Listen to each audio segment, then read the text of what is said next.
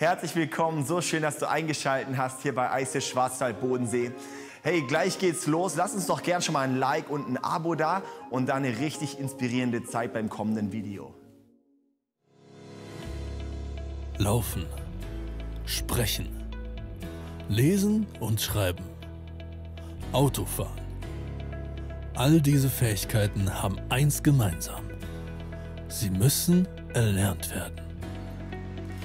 Im Laufe eines Lebens lernt der Mensch viele Dinge. Wir lernen Instrumente, fremde Sprachen, Sportarten. So ist es im Natürlichen und so ist es im Geistlichen. Genauso lernen wir Worship. Genauso lernen wir Fürbitte. Denn beten muss man lernen. Wie geht das? Ganz einfach. Beten lernt man, indem man es tut. Herr, lehre uns beten. Lukas 11, Vers 1.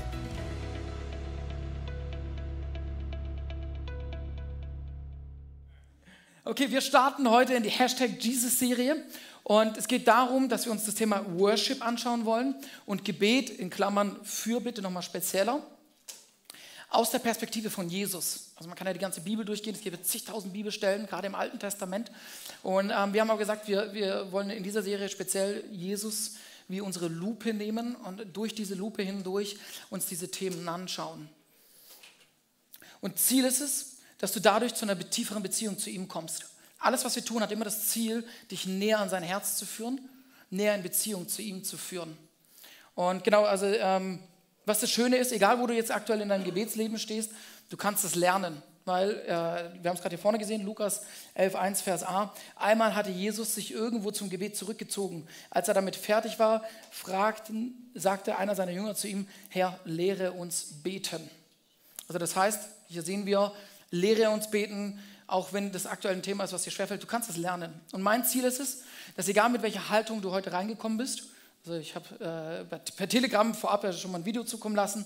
Vielleicht sitzt du heute Morgen hier drin und sagst, hey, ich bin brennend im Gebet. Beten, worshipen, das sind so, sind so Themen für mich, in denen brenne ich, in denen laufe ich.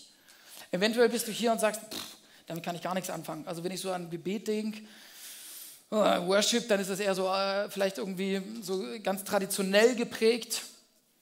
Vielleicht ist es für dich so ein Thema, wo du sagst, das ist, da ist kein Leben drinne. Also Leben habe ich, wenn ich irgendwo auf einer Party bin. Leben habe ich irgendwo, wenn ich mit Freunden unterwegs bin. Eine gute Zeit habe ich irgendwo, wenn ich beim Gaming bin. Was ist es letztendlich, was dich bewegt? Und wenn du dann aufs Gebet schaust, dann denkst du dir, das soll attraktiv sein, soll, Gebet soll gut sein, Anbetung, was wir hier machen, daheim alleine, das soll mein Herz bewegen. Vielleicht kommst du auch mit dieser Haltung. Oder eventuell bist du auch hier und sagst, du würdest gerne, aber irgendwie kommst du nicht durch. Und meine Frage an dich ist, hättest du Lust drauf, das Thema zu entdecken und zu sagen, ich will dafür eine tiefe Leidenschaft gewinnen? Gib mir mal Handzeichen. Wer hat Lust drauf? Egal wie ihr gerade steht, in welchem Punkt sagen, ja, ich hätte Leidenschaft gern dafür. Für diejenigen, die nicht die Hand gehoben haben, alles gut, ich befeuere dich trotzdem. Vielleicht kann ich ja trotzdem bei dir eine Leidenschaft wecken. Ähm, interessant ist, wo beginnt dein Gebetsleben? Wo beginnt dein Worship? Worship und Gebet beginnt nicht hier. Das beginnt nicht damit, dass du dann daheim bist, auf die Knie gehst, deine Hände faltest und sagst, oh Herr, ich habe Problem 1, 2, 3, 4, 5 oder ich wünsche mir 1, 2, 3, 4, 5. Dein Gebetsleben beginnt an einem ganz, ganz, ganz anderen Punkt und an einem Punkt, wo ich, also den ich quasi heute auseinandernehmen möchte, wo ich dich auch in die Tiefe führen möchte. Der Punkt ist der, wer ist Gott für dich in deinem Leben? Wenn du die Perspektive hast, dass Gott ein alter Mann ist mit so einem langen Bart. Pff, ganz ehrlich, auf den hätte ich auch keinen Bock. Mit dem dann in meine Gebetskammer zu gehen und sagen, okay, alter Mann, hey, hier bin ich. Ich will heute eine geile Zeit haben und ähm, ja, ich, ich, ich erfülle noch mein To-Do. Vielleicht ist auch in dir drinne diese Perspektive von Gott, dass Gott fernab ist. Irgendwo so in, in, in einer Sphäre, die man gar nicht erreichen kann. Und äh, ich habe ja schon gebetet, ich habe schon gewisse Dinge in meinem Leben erlebt, die dann nachher durchs Gebet nicht verändert worden sind, nicht eingetroffen sind. Und deine innere Einstellung ist irgendwie so dieses, Gott ist ein Gott, der sich eh nicht für uns interessiert. Für mich erst recht nicht. Warum für mich? Und was ich dir sagen kann, ist, Egal, was du ein Bild von Gott hast, dein Gebet, das wird sich direkt auf dein Gebetsleben projizieren. Dein Gebetsleben, also du siehst das ähm, quasi, was du über Gott glaubst, das siehst du in deinem Gebetsleben. Und ich will heute zwei Dinge tun. Das eine ist, ich will deinen Blick darauf ausrichten, wer er ist in deinem Gebetsleben, in deinen Worship-Zeiten. Und ich will auch am Abschluss noch so einen Action-Step machen, um dich aktiv werden zu lassen, um dein Herz aktiv werden zu lassen. Ähm, wenn ich dich jetzt, also steigen wir steil ein, wenn ich dich jetzt fragen würde und sagen würde, hey, fang an zu beten, fang an zu worshipen, fang an, Gott anzubeten, was würde aus dir rauskommen?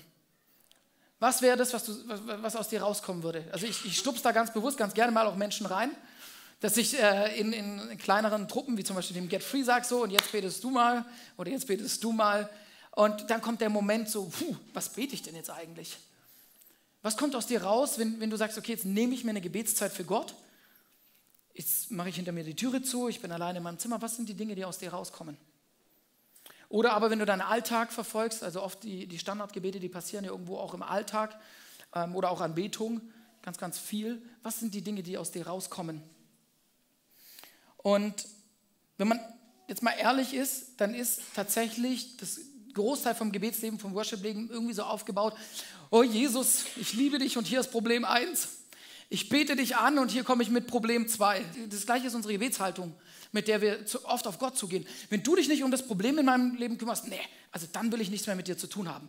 Oder dann suche ich deine Nähe nicht. Ich gebe Nähe nur gegen fiktiv Geld, einen Gegenwert, wenn er auf dein Problem antwortet, wenn er sich quasi darum kümmert. Und das ist keine Beziehung. Das ist nicht, dass wie Jesus sich das vorgestellt hat, mit dir eine intime, nahe Beziehung zu führen. Gott wünscht sich eine Beziehung, die unabhängig von deinen Umständen ist, weil du ihn erkannt hast und weil es nicht um dich in erster Linie geht, um deine Erfüllung, sondern um die Gemeinschaft mit ihm, weil du ihn liebst. Und ich finde es mega, mega stark. Womit beginnt Jesus sein Gebetsleben? Dieser Vers, oder ähm, wo, wo, wer kommt drauf? Was sagt Jesus, oder was, was antwortet er quasi? Wie sollen sie beten? Ah, wo, wo, irgendwo habe ich es gehört. Wer hat den Mut? Genau, Vater unser. Wie geht's weiter? Geheiligt werde dein Name, dein Reich komme, dein Wille geschehe, wie im Himmel, so auch auf Erden. Er fängt nicht an mit, Problem im Himmel.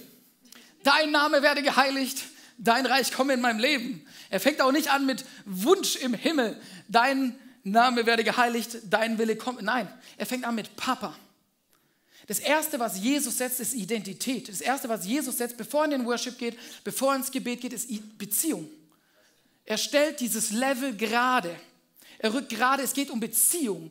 Es geht mir nicht um das Problem mit Gott, es geht mir nicht um meine Herausforderung mit Gott, sondern es geht mir um ihn. Und deswegen setzt er Identität. Ohne, wenn du damit nicht anfängst, in dein Gebetsleben zu, deinen Einstieg zu setzen, dann startest du an der falschen Stelle. Und dein Gebetsleben, deine Worship-Zeiten werden nichts Erfülltes mit Gott dann wird es genau zu dem, was, was es in unserer Gesellschaft ist, irgendwas, was komisch ist, wo kein Leben drin ist, was einfach nur von Tradition geprägt ist, womit niemand was anfangen will. Und ganz ehrlich, würde ich auch nicht. Ich will aber Beziehung zu meinem Papa im Himmel haben. Und ich will das ernst nehmen, was Jesus gesagt hat. Herr, lehre uns beten, mein Papa im Himmel. Das ist das, womit ich anfange. Das ist das, womit ich einsteige. Das ist das, wo, wo meine Identität drin liegt. Ich bin sein Sohn. Damit steige ich ein, damit setze ich meine Perspektive.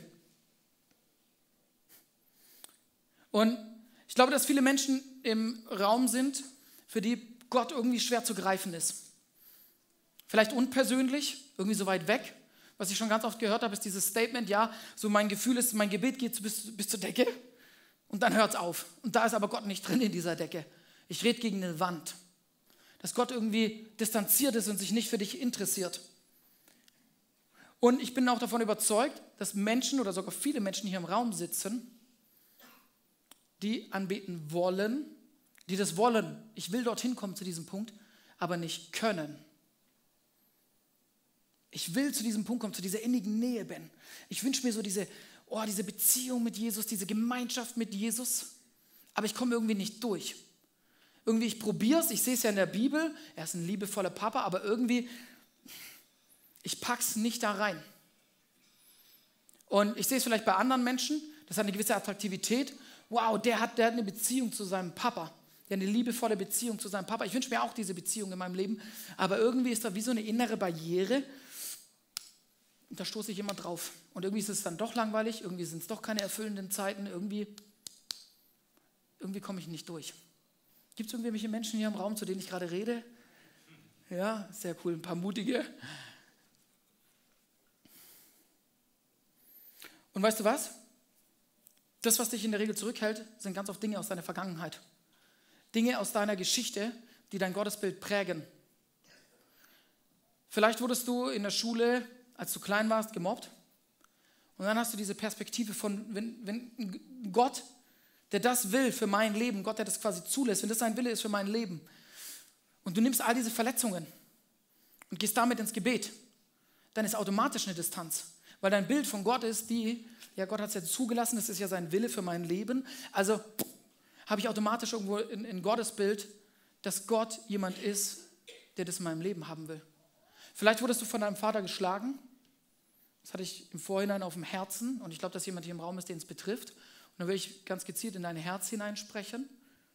Vielleicht wurdest du von deinem Vater geschlagen und du nimmst dieses Papa-Bild und projizierst es auf ihn. Und in dir drin ist jedes Mal, wenn du in die Anbetung gehst, jedes Mal, wenn du ins Gebet gehst, ist Gott so weit weg. Und du realisierst vielleicht gar nicht diese Verbindung zwischen deinem Vater, deinem leiblichen Vater und deinem göttlichen Vater, dass da eine Connection ist zwischen diesen zwei Dingen und dass dein Herz verletzt ist und dass du in deinem Herzen Wut hast und diese Wut ist berechtigt. Diese Wut ist berechtigt. Aber diese Wut darf sich nicht gegen dich richten, sondern diese Wut muss bei Gott rauskommen. Dein Frust muss bei Gott rauskommen. Es muss in Beziehung zu ihm geführt werden, weil er nicht so ist. Und vielleicht fragst du dich dann, Jesus, wo warst du in dieser Situation in meinem Leben? Wo bist du gewesen, als ich geschlagen worden bin? Wo bist du gewesen, als ich gebetet habe, Jesus, hilf mir hier in dieser Situation und am Ende ist doch nichts passiert? Am Ende hat es doch keinen Unterschied gemacht, dass ich dich gesucht habe.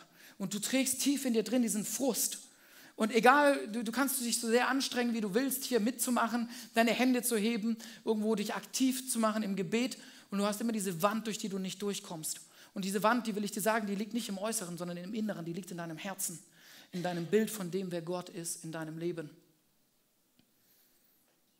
Ähm, ich hatte auch den Gedanken, dass Menschen da sind, die innerlich alleine sind und dieses Alleinsein auch in den Worship hineintragen, ins Gebet hineintragen und auch dort alleine sind und die irgendwo Einsamkeit in ihrem Leben erfahren haben. Sei es, dass Freunde sie abgestoßen haben, sei es, dass Eltern nicht die Beziehung zu dir gesucht haben und dass du irgendwo in dir drin diese Einsamkeit hast. Und mit dieser Einsamkeit gehst du zu Gott und du merkst, du kommst nicht durch. Warum? Weil du das, was, was, was du an Einsamkeit hast, auf ihn projizierst.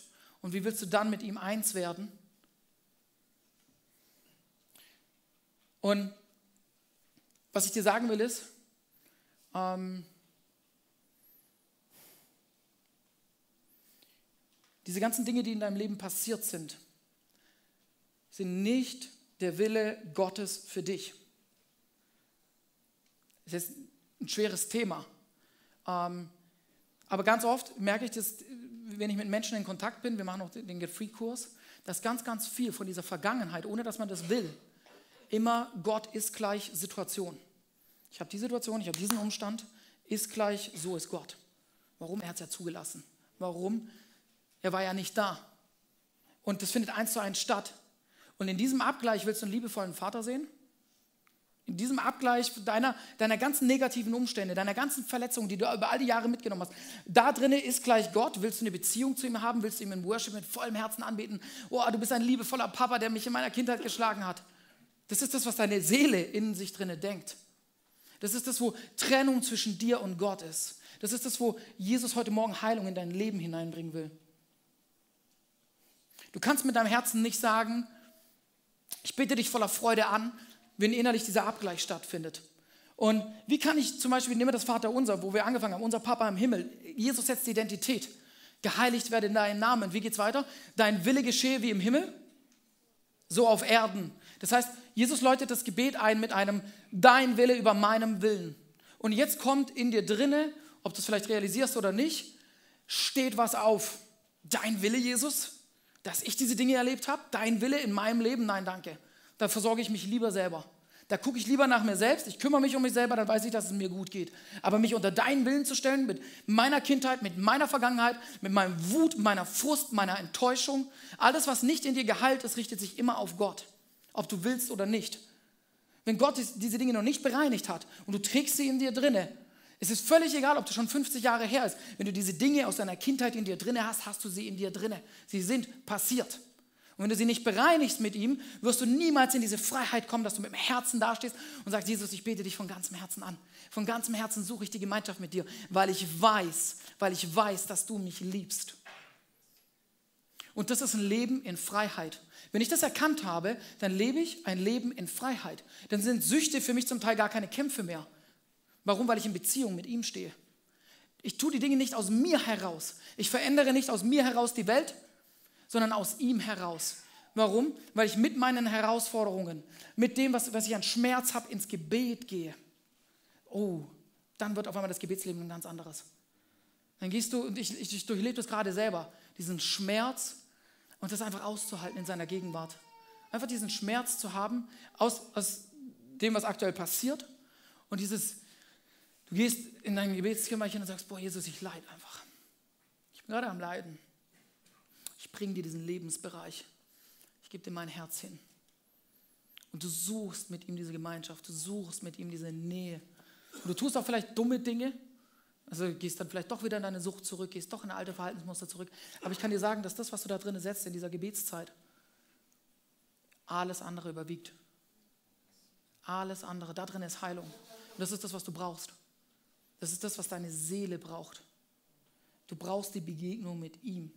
Wenn du das nicht hast, dann ist das Ergebnis immer, dass du in Distanz zu ihm lebst. Warum? Weil dein Leben, das Leben, was du erlebt hast, ist gleich Gott ist.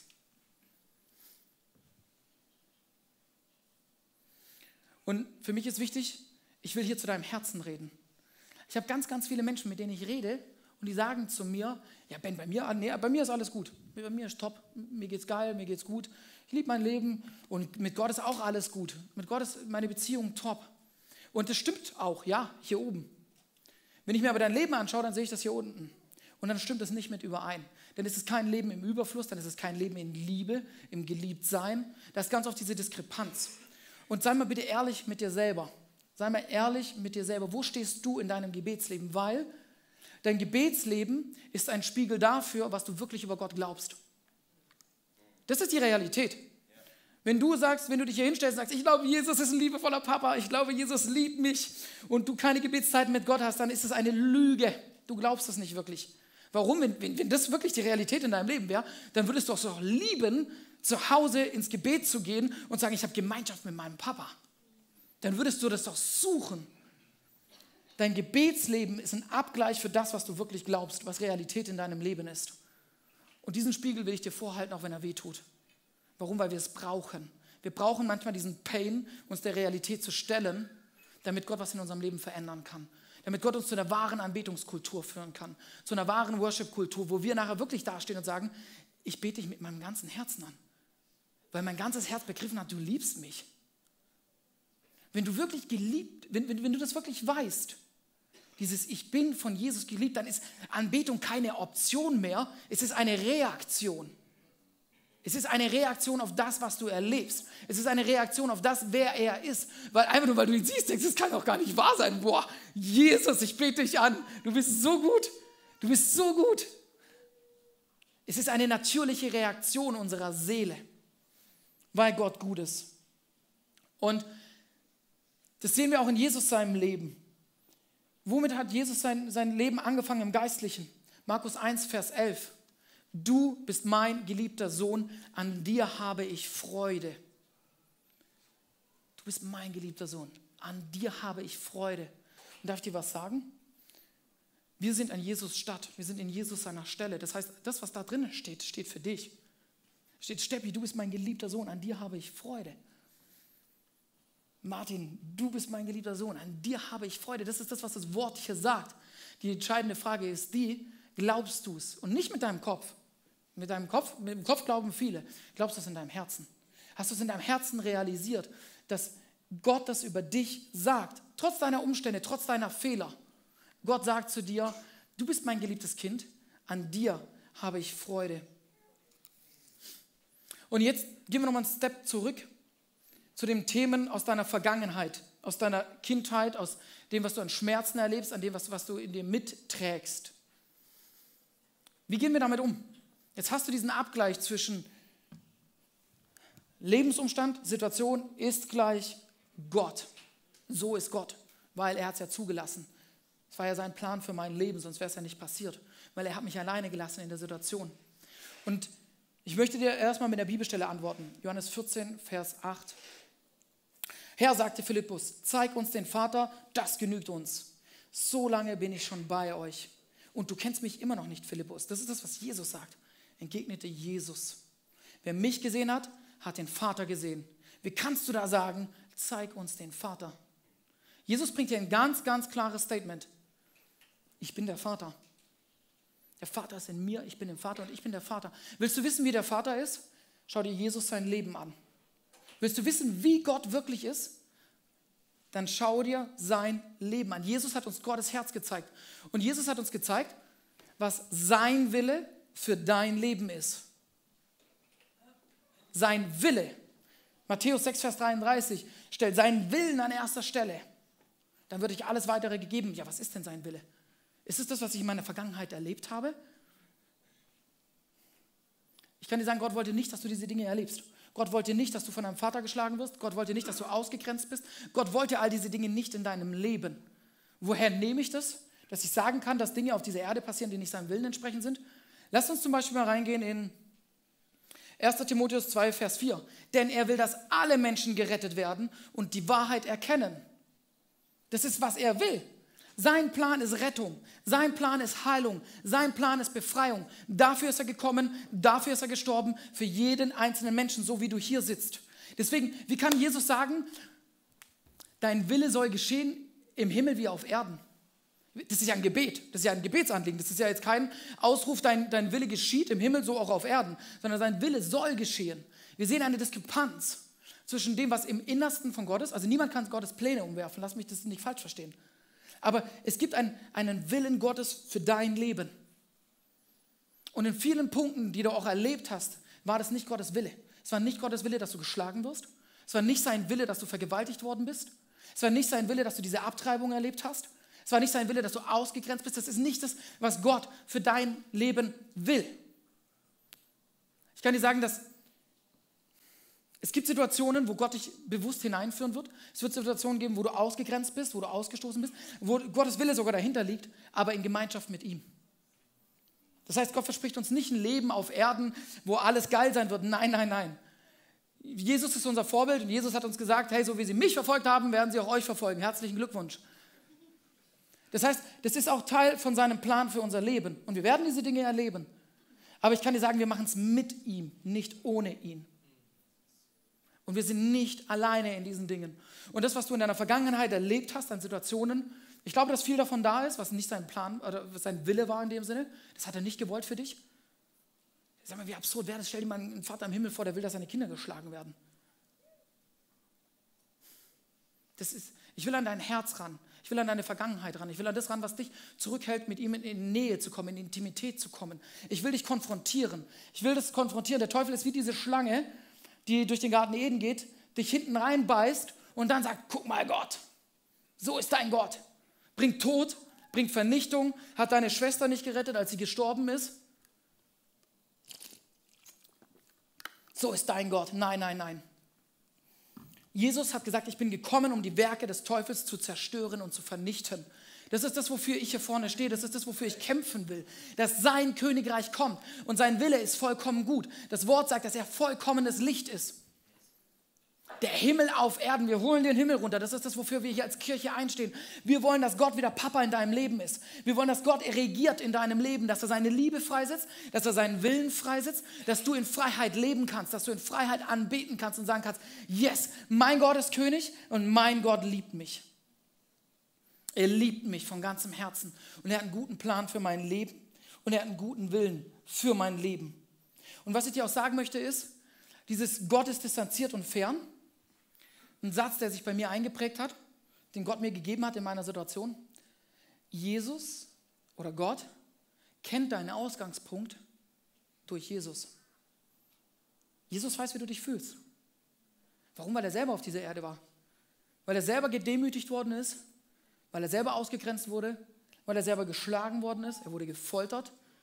Sie haben einen Freund von ihm, den Johannes, umgebracht. Er weiß, was das heißt, wenn eine nahestehende Person einfach einmal gekillt wird. Er kennt diesen Schmerz in deinem Herzen. Gott ist nicht fern. Gott ist nicht emotional distanziert. Er weiß, wie du dich fühlst. Er kann das nachvollziehen.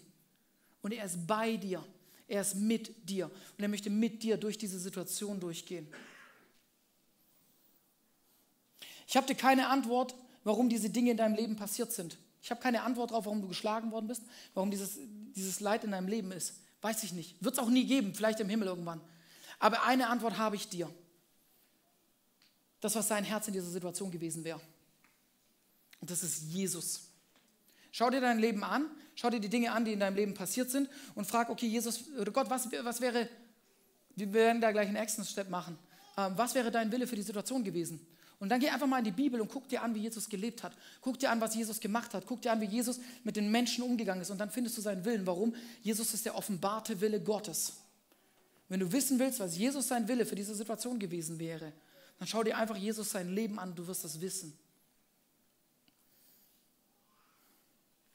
Wo steht dein Herz im Moment? Ich will dich einladen, es aufzumachen. Ich will dich einladen, diese Dinge aufzumachen und diesen liebevollen Vater zu sehen, der in dieser Situation, Heiliger Geist, ich danke dir, dass du jetzt Dinge aufploppen lässt, überall im Raum, überall in eurem Leben, in eurer Vergangenheit, wo jetzt der Heilige Geist heute Morgen reinkommen will, dass du das spüren darfst, wo es rüttelt, wo es schüttelt, dass Gedanken hochkommen aus dieser Situation, das würde der Heilige Geist heute Morgen für dich aufräumen. Nicht du, er für dich.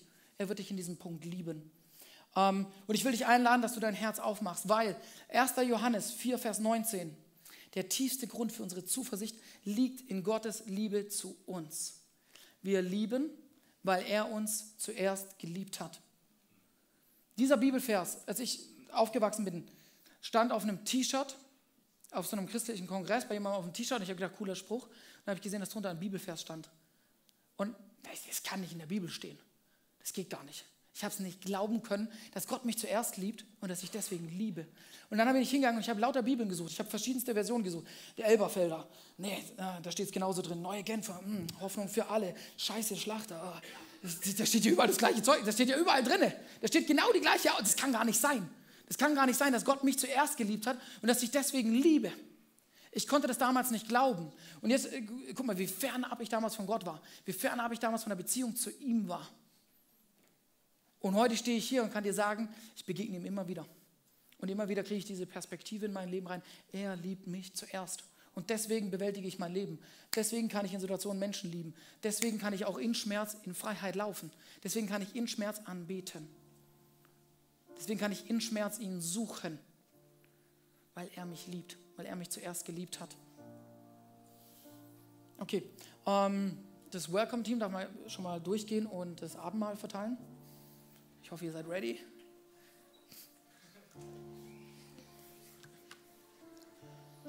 Hm. Ich will euch gleich in der Begegnung mit ihm führen. Mit dem Heiligen Geist. Ähm, genau, bevor ich das mache, erzähle ich noch kurz eine Geschichte aus meinem eigenen Leben. Oder aus unserem Leben, von meiner Frau und mir. Ähm, genau, wir hatten, also meine Frau war schwanger, wir haben ein Kind erwartet.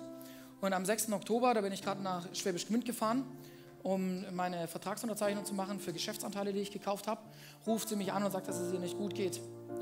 Ähm, daraufhin schnell durchgezogen, Notar, kurz was gegessen, wieder ab nach Hause. Das war ein Leben, auf das wir uns gefreut haben. Das war ein Leben,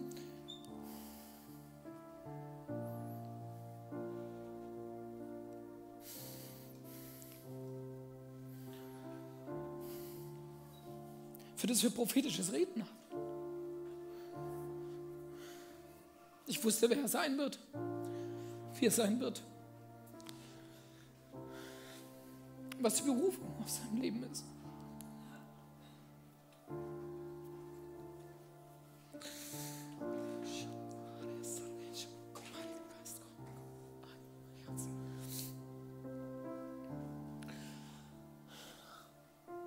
Da war es weg und dann Schmerz.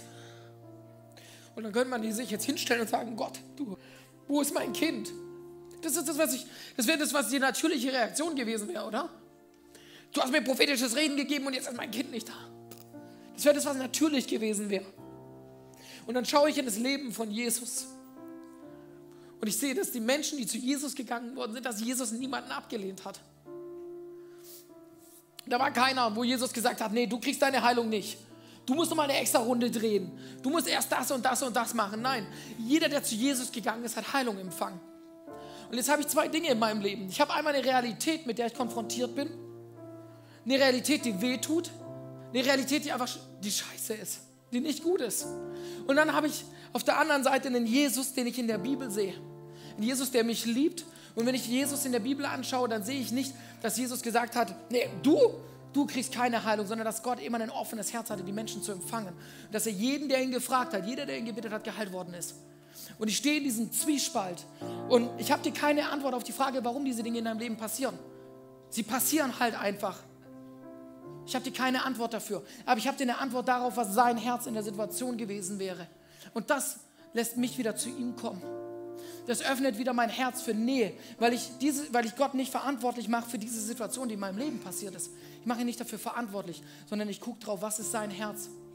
Was ist Jesus sein Herz für mich in dieser Situation? Und auf einmal komme ich in diese Nähe zu ihm. Auf einmal komme ich in diese Heilung zu ihm. Warum erzähle ich euch diese Story? Wir sind eine Kirche, einer unserer Werte ist auch authentisch und wir wollen authentisch sein. Wir wollen die Dinge miteinander teilen. Von der Statistik her ist jede dritte Geburt, ich glaube, jede dritte ist es eine Fehlgeburt. Wie viele Frauen sitzen hier drin, die den gleichen Schmerz erlebt haben wie meine Frau und die alleine sind? Ich will dich einladen, öffne dieses Thema. Vielleicht ist es jetzt auch das Thema, das Abendmahl bitte noch nicht nehmen. Vielleicht ist es auch dieses Thema, wo, wo Gott heute in dir heilen möchte.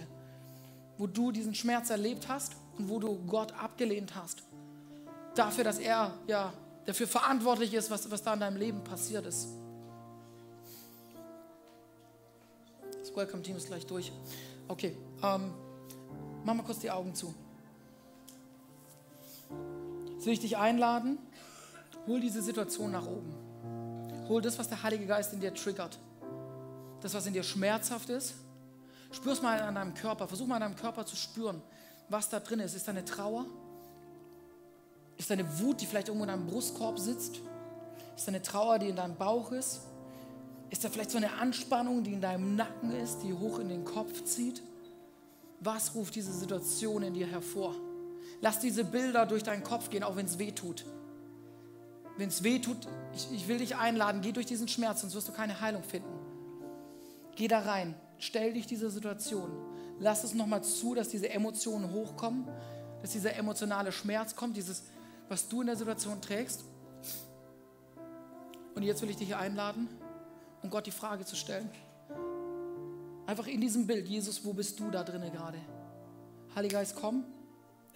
Mehr flute diesen Raum. Wo bist du, Jesus? Wo bist du in dieser Situation?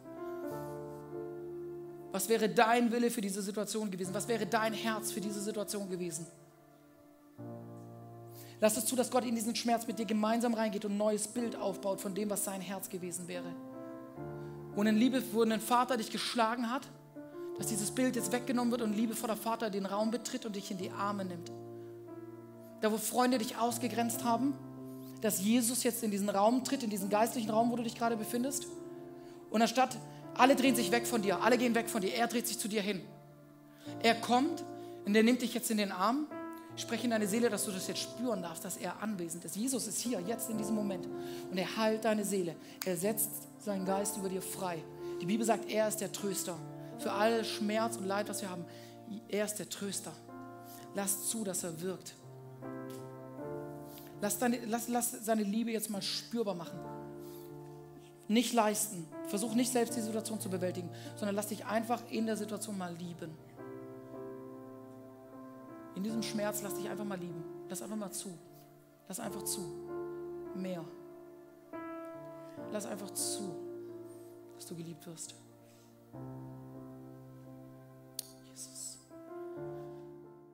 Das Video ist vorbei. Wir hoffen, es hat dich inspiriert und weitergebracht. Lass doch gerne ein Like und ein Abo da und aktiviere die Glocke, so wirst du nichts mehr verpassen. Uns würde es so riesig freuen, dich auch persönlich kennenzulernen. Darum komm doch mal sonntags in einem von unseren Standorten vorbei und besuch eine Celebration. Wenn du uns finanziell unterstützen möchtest, findest du hier den QR-Code, wo du sehr gerne was geben kannst. Wenn du heute dein Leben Jesus gegeben hast, dann würden wir uns so freuen, wenn wir das mit dir feiern können. Darum trag es gerne unten im Kontaktformular in der Videobeschreibung ein und so werden wir uns bei dir melden und dir auch noch ein Geschenk zukommen lassen. Stöber doch gerne noch weiter durch unsere Mediathek. Wir haben so viele tolle und inspirierende Videos und uns freut es, dich dann demnächst wieder dabei zu haben. Ciao und bis zum nächsten Mal.